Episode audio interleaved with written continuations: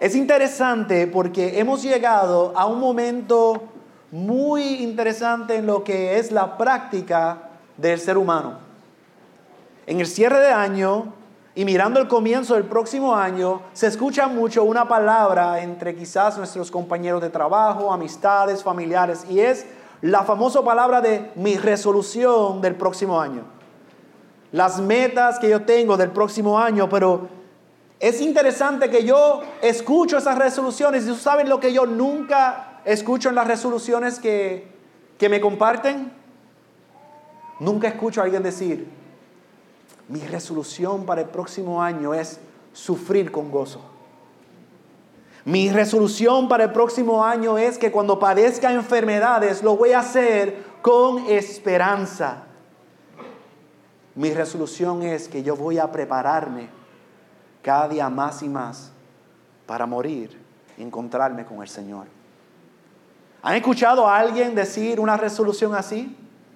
No, es, que no es lo que la gente propone como resolución, sino que es totalmente lo opuesto, siempre es algo positivo, un mensaje positivo y lamentablemente positivo conforme al hombre.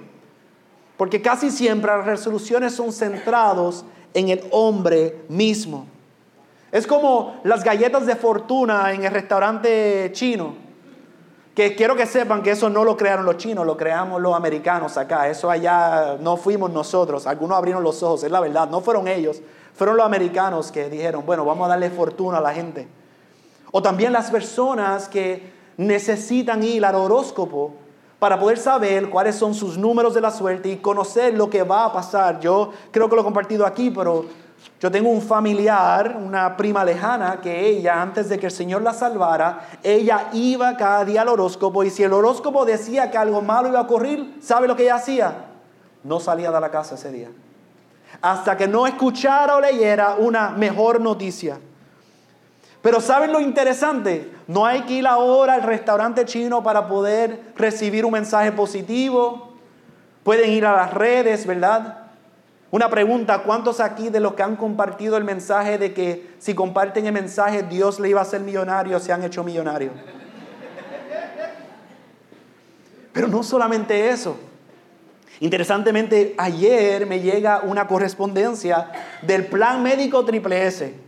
No es que estoy ah, promocionando un plan sobre el otro, por favor, no, no, no se, no se me.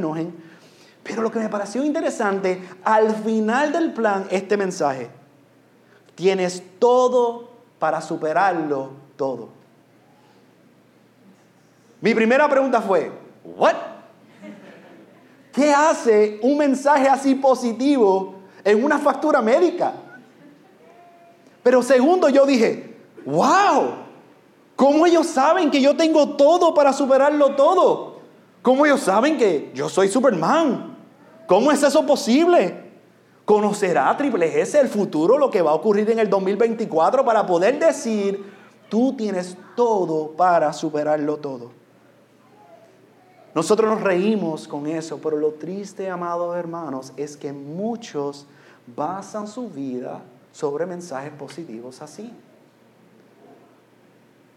Muchos creen que con declarar algo positivamente, pues entonces se les tiene que dar. Y el problema es que al llegar la adversidad a sus vidas, al llegar la prueba, el resultado es que terminan desanimados, terminan frustrados, terminan tristes y decepcionados porque no todo se dio como ellos querían. Así que para cerrar nuestro año, mi exhortación, amada iglesia, que es al estudiar nuestro texto de esta mañana, podamos cerrar el 2023 y entrar al 2024 con una visión clara de en quién hemos puesto nuestra confianza y cómo entonces debemos vivir. Si quiero repetir eso, mi, meta, mi exhortación en esta mañana, al acercarnos en el texto de 1 Samuel 7:12 es que como iglesia nosotros podamos cerrar el 2023 y entrar en el 2024 con una visión clara en quién está puesta nuestra confianza y cómo hemos de vivir. Y por eso el título de este mensaje es, hasta aquí nos ha ayudado el Señor. Así que acompáñenme en su Biblia. En 1 Samuel 7, 12, vamos a leer el texto, vamos a orar y vamos a comenzar a trabajar a través del texto. Dice la palabra del Señor. Entonces Samuel tomó una piedra y la colocó entre Mispa y Zen y la llamó Ebenezer y dijo, hasta aquí nos ha ayudado el Señor. Oremos nuevamente. Padre, venimos nuevamente en reverencia y humildad, Señor,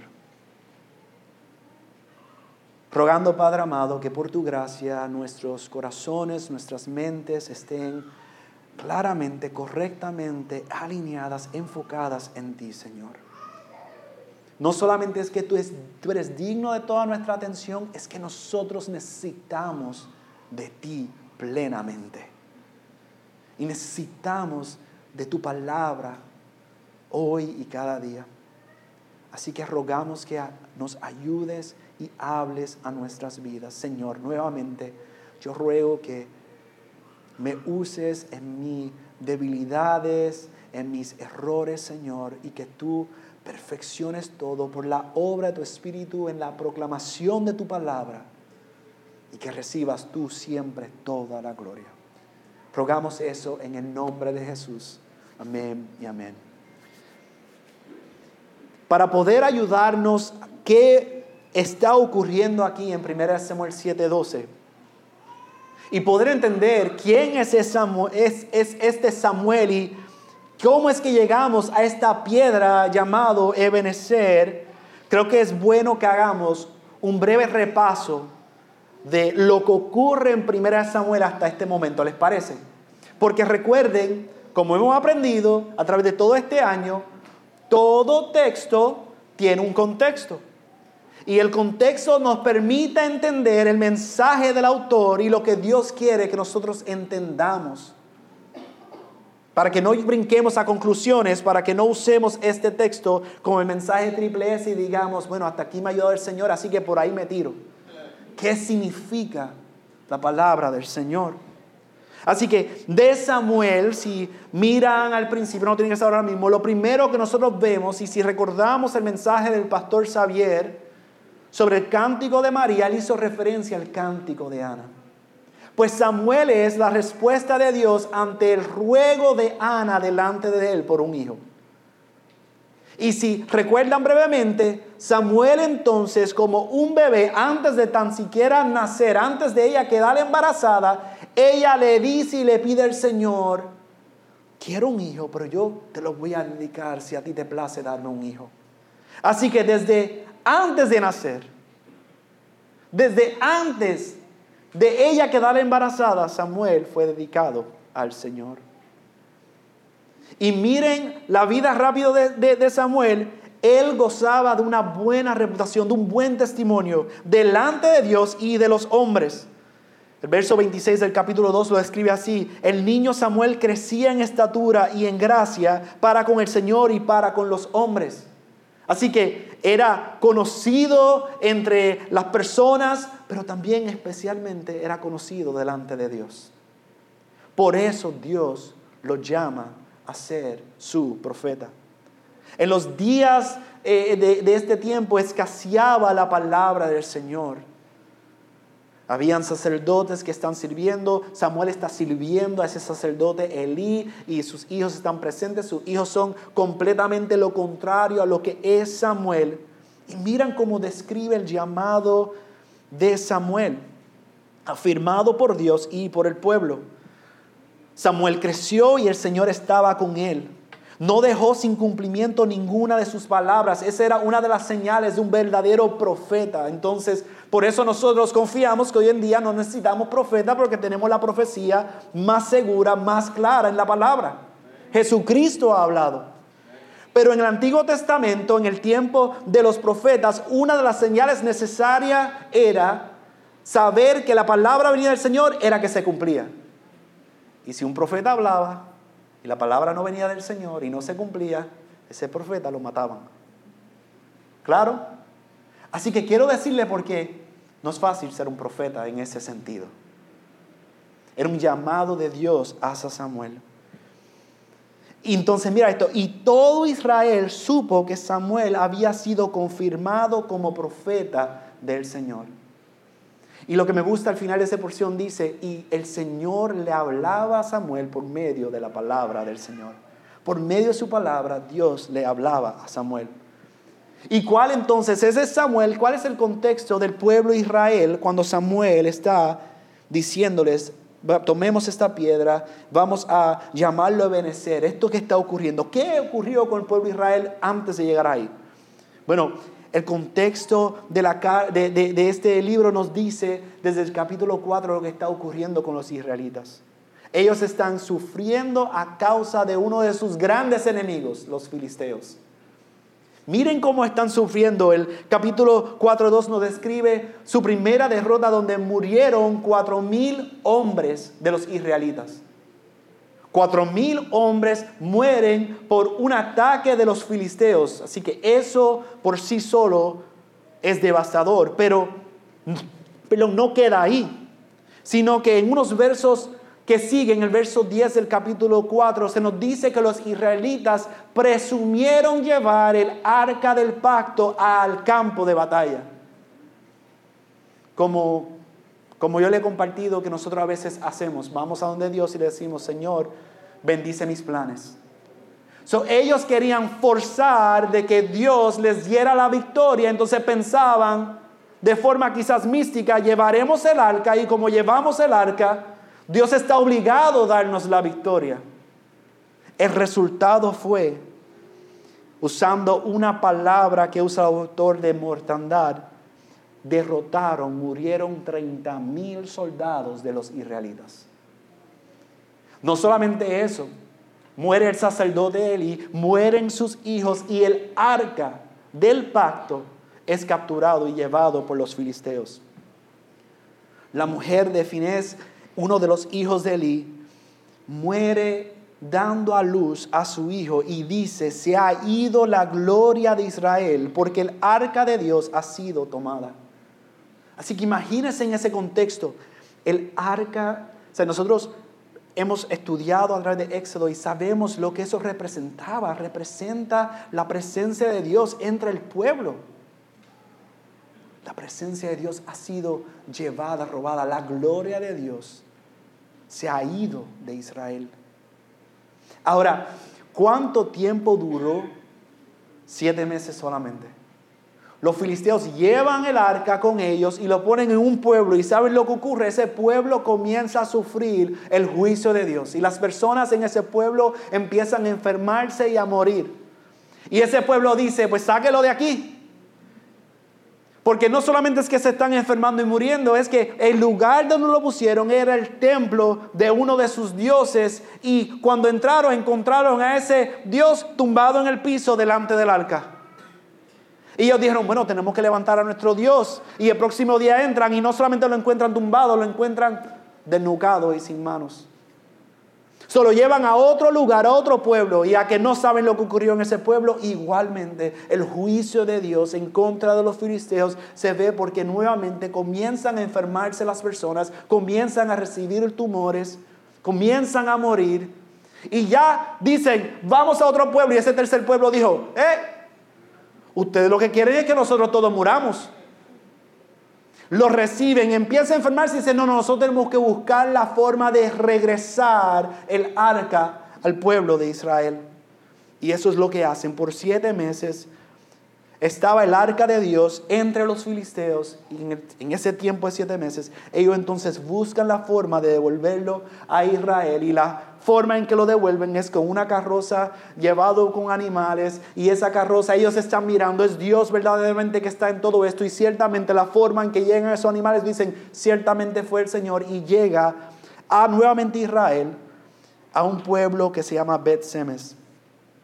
Y uno diría, gran fiesta, gran celebración. Y los israelitas celebraron. Pero el problema es que en su celebración se olvidaron de quién era su Dios. Se olvidaron de que Dios es santo. Y cometieron una gran falla. un grave pecado delante de Dios. Porque dice que miraron dentro del arca. Entonces, si a mano de los filisteos habían muerto 34 mil israelitas en ese pueblo a causa de su pecado de mirar dentro del arca, murieron sobre 50 mil de ese pueblo. Entonces, ¿qué hizo ese pueblo? Dijo, no, tenemos que enviarlo a otro lugar. Y llegando casi a nuestro texto, en el capítulo 7 comienza diciendo que lo enviaron a Kiryat Harim. Lo llevaron a ese lugar y en ese lugar fue identificado una casa y en esa casa fue identificado el hijo de la casa, Eliezer, y él fue separado para poder guardar el arca. Y hay para las muertes, para los tumores. Y podrían pensar, pues todo entonces está como debería ser. Pero el verso 2 comienza diciéndonos de este capítulo 7 que pasaron 20 años. 20 años del arca estar en esa casa. Y entonces toda la casa de Israel añoraba al Señor. Añoraba al Señor. Veinte años añoraban al Señor. Y ahí, ahora entra nuevamente en escena el profeta Samuel en el verso 3. Y ahora pueden seguir viendo ahí a través de estos siguientes versos que son importantes y claves para entender lo que ocurre en el verso 12. Dice el verso 3. Entonces Samuel habló a toda la casa de Israel. Recuerden, ellos añoraban al Señor. Él les dice, si es que ustedes se vuelven al Señor con todo su corazón, entonces quiten de entre ustedes los dioses extranjeros y a y dirijan, con su, dirijan su corazón al Señor y sírvanle solo a Él y Él los librará de la mano de los filisteos. Él está llamando al pueblo Israel al arrepentimiento. Está llamando al pueblo Israel no solamente eso, porque ven lo que ocurrió, añoraban al Señor, pero ellos se habían acomodado y habían aceptado otros ídolos, otros dioses. Añoraban al Señor, pero a la vez querían adorar a otras cosas. Y Él está llamando, arrepiéntanse, vuelvan al Señor con todo su corazón, no a medias, con todo su corazón. Quiten de entre ustedes los dioses extranjeros y menciona a Astarot este, directamente. Otra versión habla de los Baales. Dirijan su corazón al Señor. Nosotros sabemos el significado, esa definición de arrepentimiento, dar la espalda al pecado y mirar hacia el Señor y caminar hacia Él y sírvanle obedézcanle, sírvanle a Él. Y entonces Él los librará de las manos de los filisteos. ¿Y qué hicieron ellos? Nos dice el verso 4 que los israelitas obedecieron la palabra del profeta Samuel. Obedecieron y reconocieron y reconocieron su necesidad de arrepentimiento y dice que comenzaron a qué? A destruir, a desechar, a salir de sus dioses, de sus ídolos. afirmaron quitar los Baales y Astarot y servir solo al Señor. Samuel entonces les dice que Él va a estar intercediendo por ellos. Eso es lo que está ocurriendo ahí en, esa porción cuando Él hace ese llamado. Y en el verso 5 y 6, el pueblo unido a una voz ayunan y confiesan su pecado delante del Señor. Dice que ellos vierten agua como una señal de decir nosotros dependeremos completamente del Señor, pero están ayunando y confesando su pecado delante de Él. Todo esto está ocurriendo en este contexto antes de llegar al verso 12. Pero como se reunieron en Mizpa, en un lugar alto, los filisteos vieron eso. Y cuando un pueblo se reunía así a buscar el rostro del Señor, En ese momento los pueblos que estaban alrededor identificaban, este pueblo se está reuniendo para atacarnos. Está buscando el favor del Señor para atacarnos. No tenían quizás ese sentido de pensar, ellos están yendo en arrepentimiento porque han ofendido a su Señor. Y la respuesta a eso es que los príncipes de los filisteos dicen, levantémonos, vayamos a donde ellos y vamos a atacarlo a ellos. ¿Y qué fue la respuesta de los israelitas? El verso 7 nos dice que ellos tuvieron temor al escuchar y ver que los filisteos se estaban reuniendo. El profeta Samuel les dice a ellos, no dejes de clamar al Señor nuestro Dios. Eh, perdón, ellos le dicen al profeta Samuel, no dejes de clamar al Señor nuestro Dios por nosotros para que Él nos libre de la mano de los filisteos. Ellos están comenzando a alinearse correctamente. No simplemente dijeron, vamos a buscar nuestras espadas para poder pelear con los filisteos. No, ellos reconocen, no. Profeta Samuel ruega, intercede por nosotros ante Dios para que no caigamos a sus manos y para que sea Él que nos libre. Nosotros hemos pecado contra Él, pero confesamos nuestros pecados, ayunamos, dependemos plenamente de Él. Y sabemos que Él solo es el que nos puede librar. Y miran lo que está ocurriendo. Ellos dicen eso y el verso 9 nos dice que Samuel entonces ofrece un cordero de leche como completo holocausto. Si recuerdan brevemente Éxodo, el proceso de ofrecer el holocausto, el sacrificio, se presentaba una porción, la mejor porción. Este sacrificio está diciendo, ese cordero completamente fue sacrificado y consumido como una petición al Señor, primeramente por el perdón del pecado del pueblo y también buscando el favor del Señor. Está clamando al Señor por Israel por medio de ese holocausto.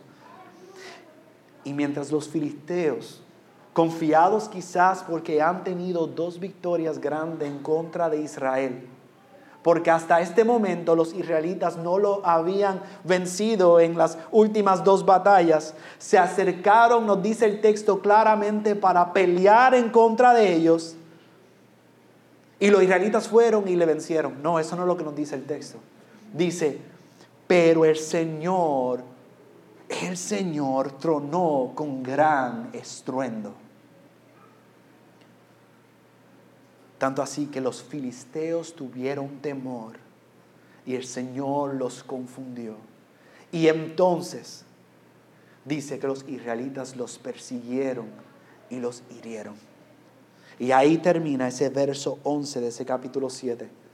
Ese es el contexto de todo lo que ha estado ocurriendo para entonces llegar a nuestro verso de esta mañana, donde nos dice nuevamente, entonces Samuel, entonces, después de todo eso, desde el verso, eh, desde el capítulo 1, y diría todo lo que ocurrió en su vida hasta este momento, entonces Samuel tomó una piedra y la colocó entre mis paisén y la llamó Ebenezer y dijo, hasta aquí nos ha ayudado el Señor.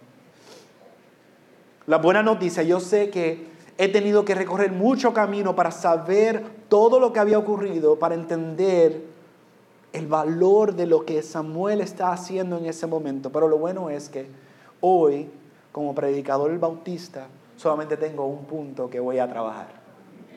Son buenas noticias, ¿verdad? Algunos dijeron amén callado, pero lo dijeron, lo sé, y el Señor lo sabe también.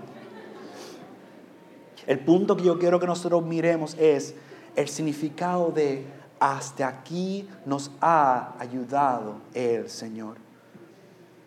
¿Ves? Para el pueblo de Israel, como otros pueblos de su tiempo, era común usar piedras como memoriales para poder conmemorar eventos importantes. Levantar piedras como un memorial no era para adorar una piedra, no era para adorar un objeto, simplemente era para servir de señal de lo que Dios había hecho. Pero no era una señal, simplemente para ellos, servía como un marcador físico para sus hijos y las próximas generaciones. Que al ellos ver esas piedras, deberían entonces pasar e ir a sus padres y le, ¿qué significa eso? Y ellos entonces poder compartirle la obra que el Señor había hecho. Ahora, ¿cuál era el nombre de esa piedra? El nombre de esa piedra, Ebenezer, tiene un significado importante. No es griego, es hebreo, así que estamos progresando con los lenguajes bíblicos. Ebenezer son dos palabras y es más, son dos nombres unidos para expresar un significado muy importante. Eben significando piedra y Eser significando fuerte ayuda. Entonces ese memorial era levantando diciendo, el Señor es nuestra roca, Él es, nuestra Él es nuestro fuerte ayudador, Él es nuestra fuerte ayuda. Ahora hay dos posturas en cuanto a esa ciudad debe de ser. Yo lo pasé rápidamente, pero en el capítulo 4 y capítulo 5 habla de Benecer y las dos posturas de por qué ese nombre. Algunos dicen que es que Dios tomó el lugar de derrota y lo convirtió en un lugar de victoria. Y yo creo que amén, Dios hace eso. Pero el punto más que simplemente el lugar es en el Señor. Él es nuestra roca y fuerte ayuda. Él es quien ha obtenido la victoria y nosotros siendo beneficiarios de esa victoria, levantamos adoración a Él, Eben Eser. Entonces miremos, hasta aquí nos ha ayudado el Señor. Esa palabra hasta aquí en hebreo nuevamente tiene un doble significado. Significa hasta este lugar físico, pero también significa hasta este momento. Yo creo que como iglesia nosotros podemos decir Ebenezer porque el Señor ciertamente nos ha ayudado hasta este lugar y hasta este momento. Pero la implicación no se queda solamente en el presente y en el pasado, sino en el presente, a causa de lo que la ha hecho en el pasado, nosotros miramos al futuro con esperanza. Porque Él no cambia. Él es la roca, nuestro fuerte ayudador. Robert Jameson, describiendo esto, dice, ciertamente Samuel tiene la intención de conmemorar la ayuda contemporánea del Señor, pero quiere decir mucho más. Porque en su hasta aquí se recuerda toda una cadena de misericordias. La declaración de Samuel se remonta al pasado y recoge su gratitud. Al mismo tiempo mira hacia el futuro y organiza su esperanza futura por la ayuda continua del Señor. Hasta aquí, hasta ahora, nos ha ayudado el Señor. Así que miremos esa frase, nos ha ayudado el Señor y no perdamos de vista los beneficiarios de esa ayuda. Esa palabra nos nos deja saber que no es a todos, sino a un grupo específico. Nos. Y nosotros de este lado de la cruz podemos decir en Cristo, Él nos ha ayudado. Un grupo que ha sido redimido por el Señor. Pues en ese contexto Él está diciendo, el Señor nos ha ayudado a nosotros por su carácter, por quien Él es, nosotros somos beneficiarios, porque la ayuda viene de nuestro Señor. Estudiando esto encontré una cita de Lucas Osiander y como todos conocen a todos los reformadores, yo estoy seguro que lo conocen a él. A mí me gusta estudiar lo que ocurría en la reforma para poder entender diferentes cosas. Y esta persona, y lo digo pues porque sirvo en el Ministerio de Música, me gustó que era un pastor, era un teólogo, pero también era un músico. Y fue el primero que preparó un himnario completo para la iglesia cantar en el año 1583. Antes de él, Martín Lutero, él trabajaba este, en la iglesia luterana, Martín Lutero había traído canciones, pero él fue el primero en establecer un himnario porque él decía, es necesario que la iglesia cante al Señor y cante del Señor. Y digo eso por, porque la cita va a ser una referencia importante para nosotros. Él escribe, Samuel tomó una piedra y llamó el lugar, perdón, y llamó el nombre del lugar Ebenezer, es decir, piedra de ayuda. Esta piedra fue erigida como testimonio seguro y memorial de la bondad del poder divino. que ayudaron a someter a sus enemigos. Entonces Samuel dijo, hasta ahora, hasta aquí el Señor nos ha ayudado. Es decir, conservemos el recuerdo de tan gran bondad con almas agradecidas y transmitámoslo, comunicámoslo a los que vienen después de nosotros. Por lo tanto, verdaderamente, erigimos tal imagen de comunicar la obra y la bondad del Señor cada vez que predicamos y cantamos la misma gloria, tanto en privado como en público. Ahora mismo nosotros estamos haciendo un momento de benecer. Estamos adorando a nuestro Señor porque hasta aquí Él nos ha ayudado.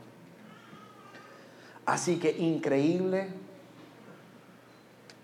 pero ya vamos a mirar cómo aplicamos este texto a nuestra vida.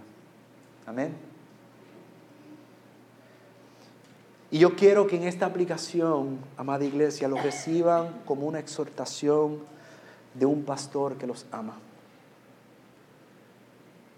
Para que no simplemente salgamos de aquí con un mensaje positivo que no transforma nuestras vidas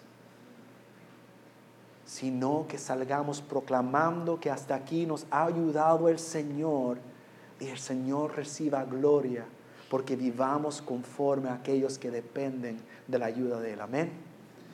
Así que mi primera exhortación, amada iglesia, es que Dios sea el centro de nuestras vidas. Que Dios sea el centro, que Él sea todo lo más importante en nuestras vidas. ¿Y por qué? Porque recuerden lo que les mencioné del contexto del pueblo Israel. Por 20 años el arca estuvo guardado, no en el centro de la vida de la nación.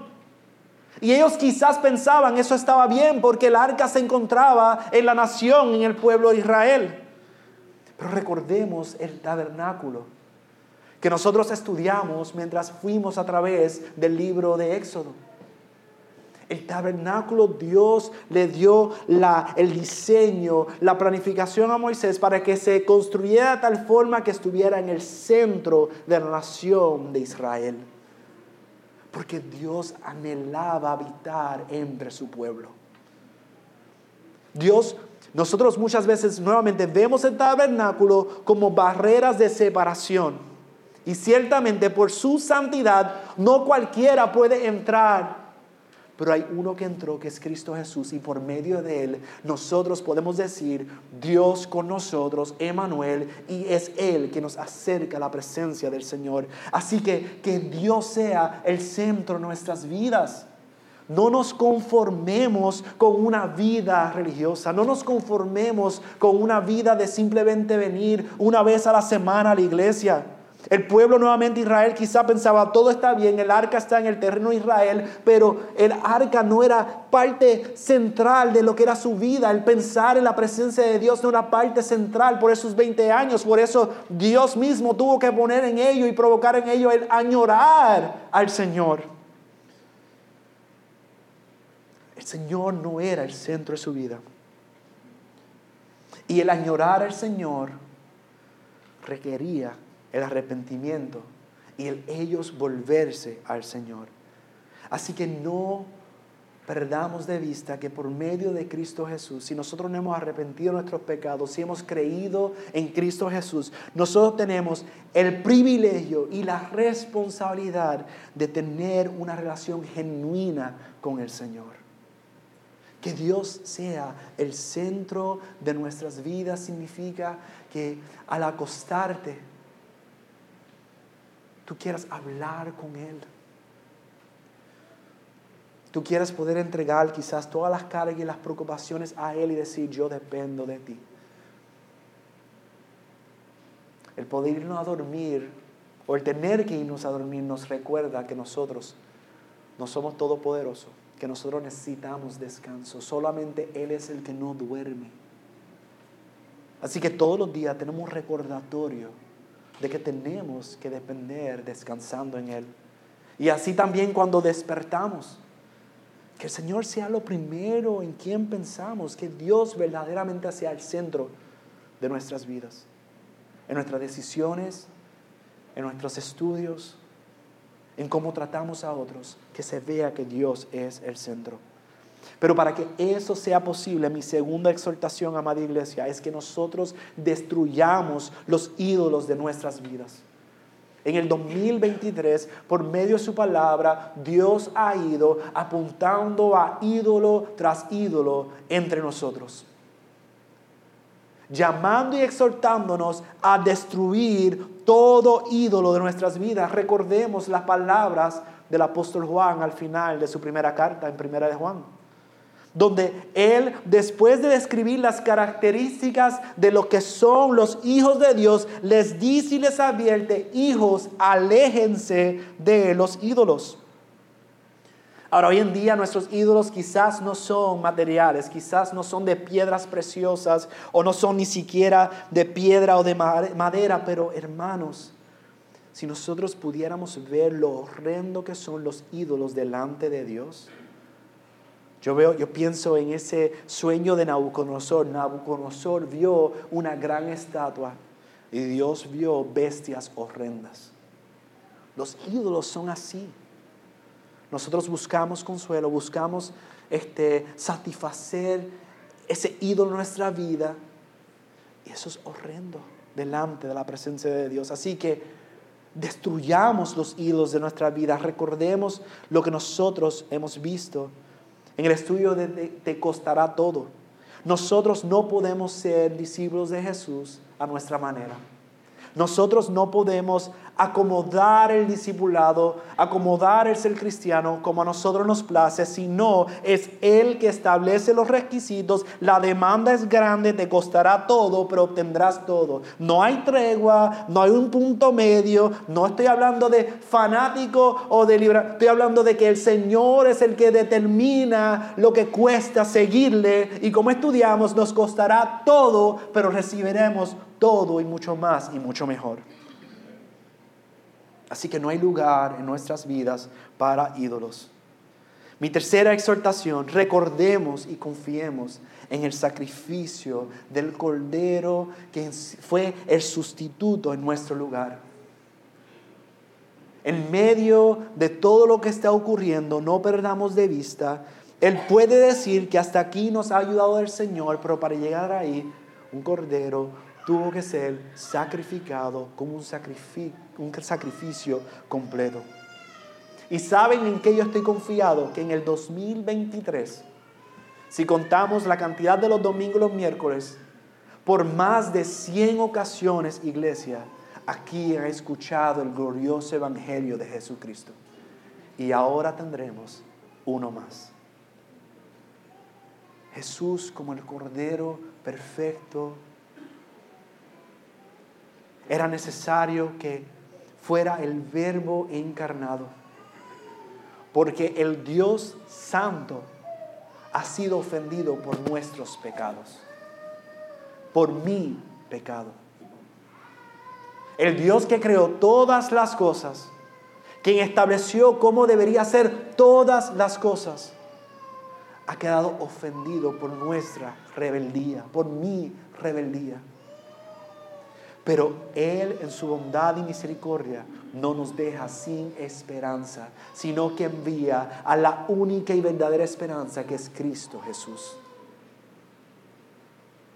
Y a través de Cristo, en su misión de salvar a pecadores, Él puede salvar a ti y a mí. Solamente a través de Cristo. Solamente a través de Jesús porque solamente Él es el Cordero sin mancha y sin pecado. Era necesario de que Dios se hiciera hombre, porque la pena de culpa que había en contra de cada uno de nosotros era una pena de culpa eterna, porque Dios es eterno. Y era necesario que el verbo fuera encarnado, porque era necesario que su sacrificio viniera de un ser eterno, quien es Cristo Jesús. Y era necesario que Él viviera la vida perfecta en obediencia a la ley del Señor. Como dice este, en Juan, que el Señor, el Padre dice al Hijo, en Él tengo complacencia porque el Hijo se complace en obedecer perfectamente a la voluntad del Padre. y cumplir toda justicia. Era necesario que eso ocurriera. Porque sólo así Él podría llegar a la cruz como el sacrificio perfecto y el sustituto en nuestro lugar. Y era necesario que Él muriera en la cruz. A mí siempre el pensar que el dador de vida, quien dio aliento de vida, muere sin aliento, siempre me estremece. Porque Él hizo eso para la gloria y por amor al Padre y también por amor a mí y por salvarme. Era necesario que Él sufriera y recibiera la ira de Dios, la justa ira de Dios que cada uno de nosotros merecemos. Y las buenas noticias es, era necesario que eso ocurriera porque el Padre aceptaría su sacrificio en nuestro lugar. Entonces, siendo sepultado por tres, días, en el tercer día, Él resucitó. La señal de que el Padre acepta su sacrificio. Pero tenemos que responder a eso. El Señor nos ha ayudado es un grupo específico. Tenemos que arrepentirnos y creer en el glorioso Evangelio de Cristo Jesús. Tenemos que responder a su obra de gracia y misericordia a favor nuestro, pero para la gloria del Padre. Si el, si el Cordero es sacrificado y el pueblo no se arrepiente de sus pecados, no pueden recibir el beneficio del sacrificio. La semana pasada el pastor Fernando dijo, la evidencia histórica es clara, Jesucristo verdaderamente vivió. Jesucristo verdaderamente fue a la cruz, Jesucristo verdaderamente resucitó. Pero amado que me escucha, si esa realidad no te lleva a arrepentimiento en fe, para ti no hay beneficio. Las buenas nuevas del Evangelio es la obra que Dios hizo y el que nosotros por su gracia podamos responder. Así que tenemos que recordar y confiar en su sacrificio como el cordero sustituto en nuestro lugar. Y este año hablamos de que tenemos que predicarnos el Evangelio todos los días. Y tenemos que confiar plenamente en la gracia que hemos recibido en Cristo Jesús y vivir en esa gracia. Mi cuarta exhortación, ¿cuándo? No, sí, cuando venga ataques del enemigo, cuando vengan las pruebas, cuando venga la adversidad, cuando venga la persecución, no nos detengamos de adorar y orar al Señor, pues Él peleará por nosotros. Nuevamente, no si la prueba va a llegar.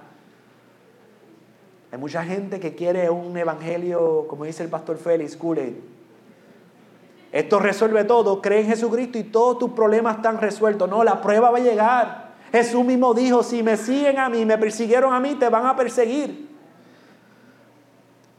Nosotros miramos a la cruz de Jesús.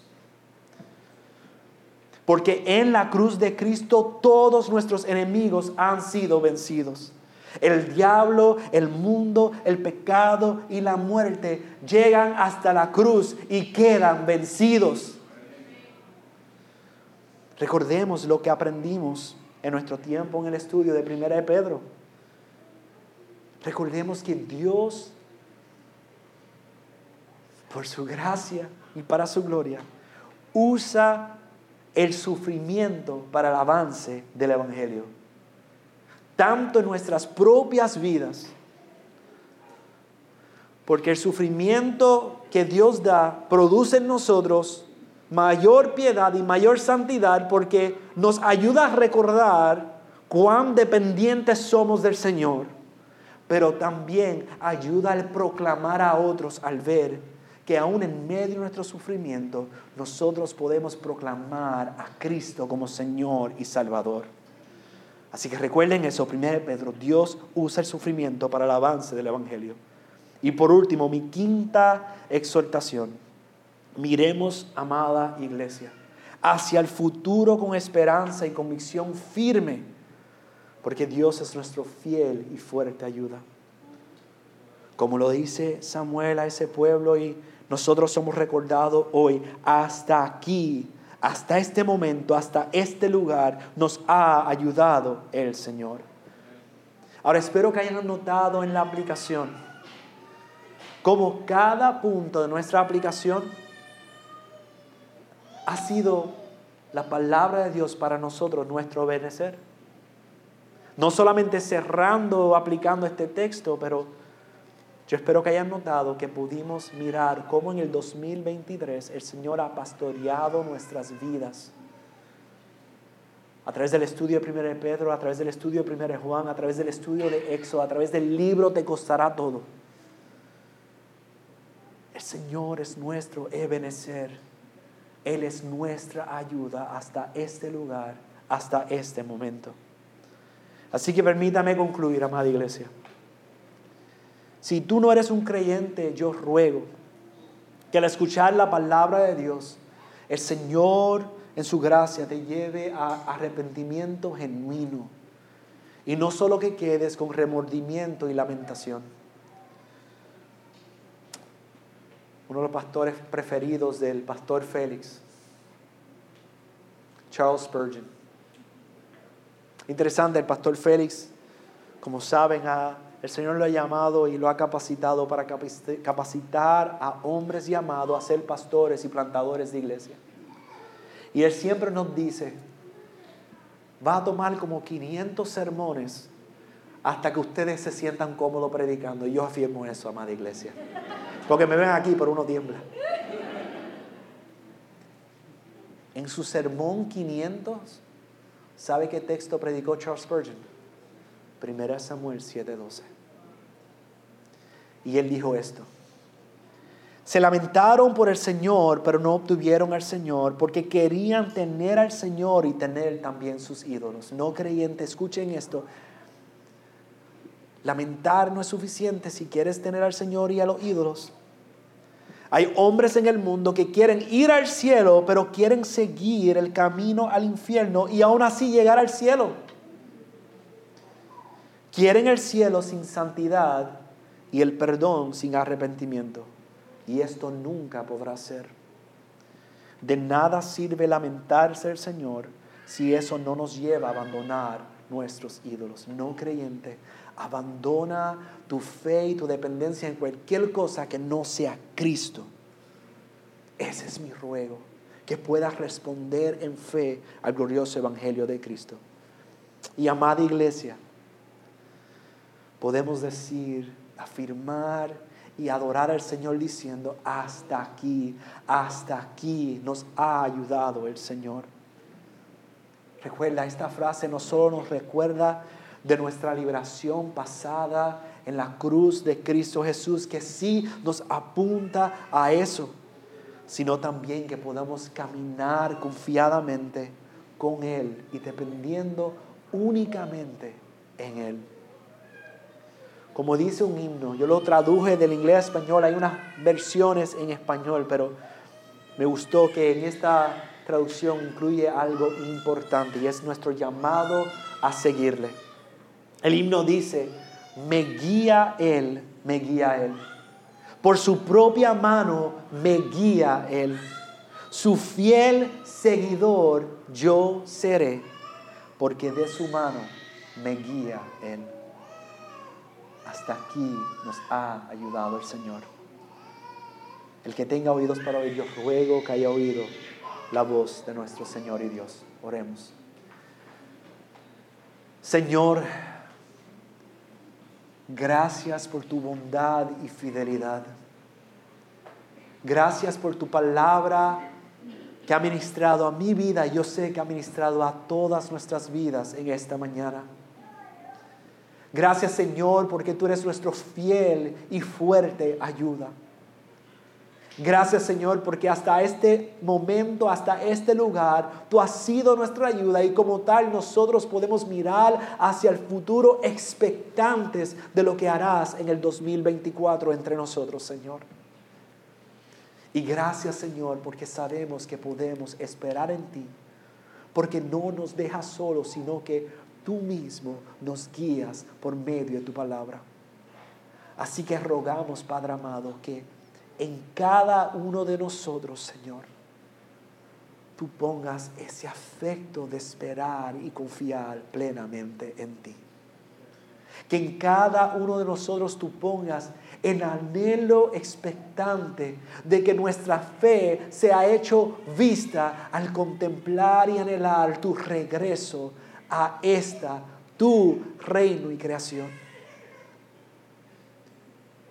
Nosotros esperamos en ti, aún en medio de un mundo que sufre de pecado, aún en medio de angustia, aún en medio de enfermedad. Tú eres nuestra esperanza porque hasta aquí nos has ayudado. Por eso rogamos, Padre amado, que esa verdad no se quede solamente en nuestras mentes, sino que sea aplicada a nuestro corazón. Para que así como hemos visto tu fidelidad en el 2023, podamos verlo en el 2024. Y que como iglesia redimida podamos alabar y adorar tu nombre. Porque en ti esperamos. En el nombre de Jesús hemos orado. Amén y amén. Amada iglesia, respondamos cantando al Señor.